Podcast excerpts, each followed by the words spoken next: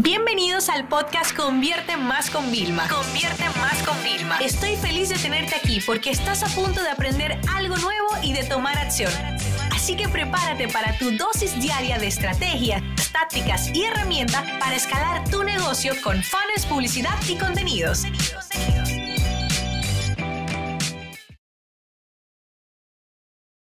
¿Cómo evaluar un poco antes de lanzarte, no? Es decir, muchas veces, fíjate esto, cuando tú quieres entrar a la playa o a una piscina, lo primero que tú haces es que pones los pies para ver la temperatura, a ver si está a gusto para ti. Por ejemplo, cuando yo voy a la piscina está fría para mí, para mi esposo está tibia. Él dice que está piscina tibia normal, que yo estoy muy mal acostumbrada.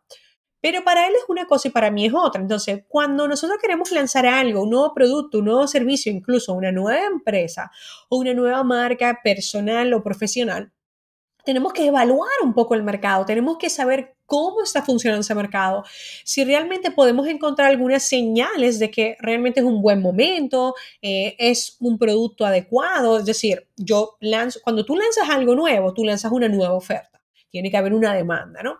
Entonces, antes de evitar el tema de miedo, hay algunas preguntas que te pueden ayudar a evaluar el mercado, ¿no? Entonces, vamos a ir repasando algunas de ellas, ¿no?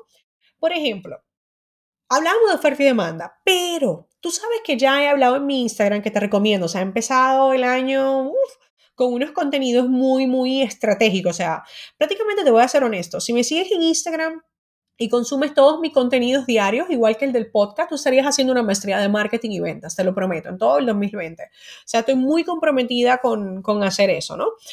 Y una de del tema es que hablé que tu oferta puede ser que la gente la compre. ¿Por qué?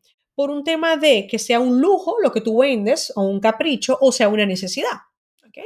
Entonces, hay muchas cosas que cambian sobre el tema y un día quiero profundizar específicamente sobre eso, inclusive en el podcast. Pero ahora, ¿qué pasa? ¿Cuánto le urge a tu cliente comprar tu producto? Porque normalmente cuando es un capricho, nada más que es un capricho en momento le urge. Normalmente lo que suele urgir son el tema de las necesidades, ¿no? Necesidades básicas que tenemos en el día a día. Entonces es muy importante saber cuánto le urge a tu cliente acceder a ese producto o servicio que ofreces, ¿no? Cuando una persona está teniendo pocas ventas y contrata a alguien, es ya en la esperanza de que eso sea lo que funciona. Luego, otra cosa importante es eh, cuántas personas realmente ya están comprando productos parecidos al tuyo o servicios parecidos al tuyo. Es interesante para seguir tanteando el mercado, ¿no? Otra cosa importante es una investigación de precios. ¿Cuál es el precio mínimo en que se vende en el mercado y cuál es el precio máximo, ¿vale? Que, es, que se vende en el mercado. Y otra pregunta es, ¿cuánto sería el precio que realmente estaría dispuesto a pagar eh, tu potencial cliente? Para eso tenemos distintas formas. Podemos entrar en foro, podemos ver contenidos cuando se ponen los precios en anuncios. Tú puedes entrar eh, directamente en, las páginas de Facebook de algunas marcas y en su web para que te salgan sus anuncios, ¿no? De competidores. Y ver los comentarios de los anuncios, o sea, cuando pongan precios, oh, mira, qué caro, qué tal, o sea, quiero, quiero tantear. Si la gente no dice qué caro es porque el precio no es un problema. Y si están preguntando otras cosas, porque el precio no es un problema.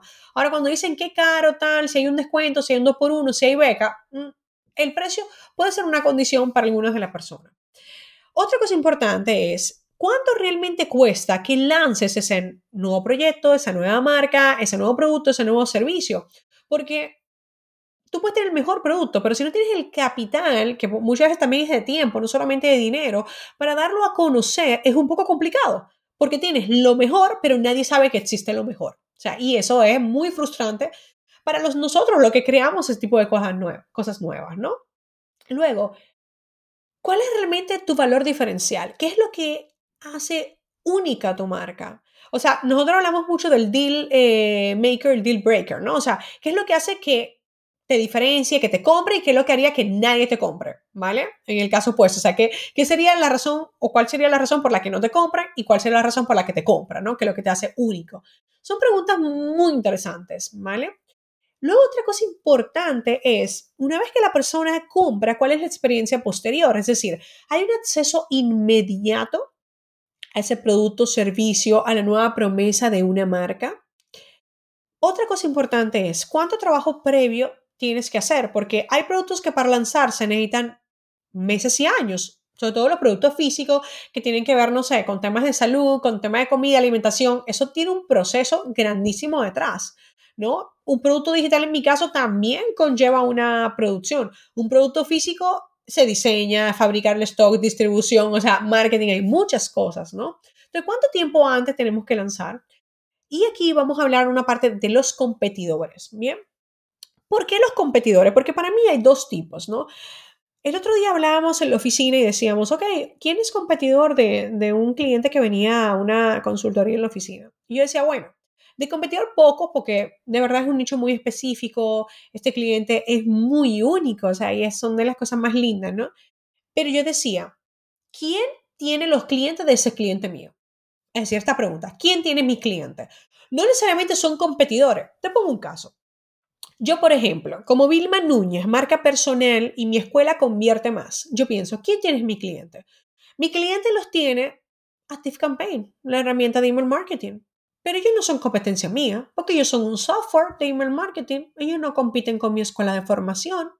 Entonces, ellos tienen mi cliente. Entonces, yo tengo que buscar cuando hacemos una investigación para tantear el mercado y en general tener en cuenta que están aquellos afines y aquellos que realmente son competidores. Y para mí son dos cosas muy distintas.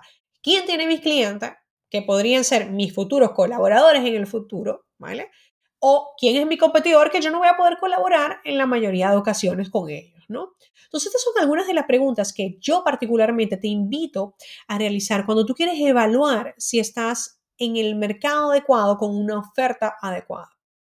Hablemos del tiempo ya para concluir nunca hay como el tiempo perfecto. Realmente el mejor momento para tú lanzar algo es hoy y el segundo mejor, momento es mañana. Eso es un dicho muy claro. Pero realmente yo lo que quiero es que tú entiendas de que no te pares por, porque a lo mejor el mercado no está súper preparado. No siempre tienes que llegar cuando el mercado ya está maduro. Tú puedes ser de los que innove, de los que introduzca algo en el mercado y eso también estaría muy, muy bien. Esta sesión se acabó y ahora es tu turno de tomar acción. No te olvides suscribirte para recibir el mejor contenido diario de marketing, publicidad y ventas online.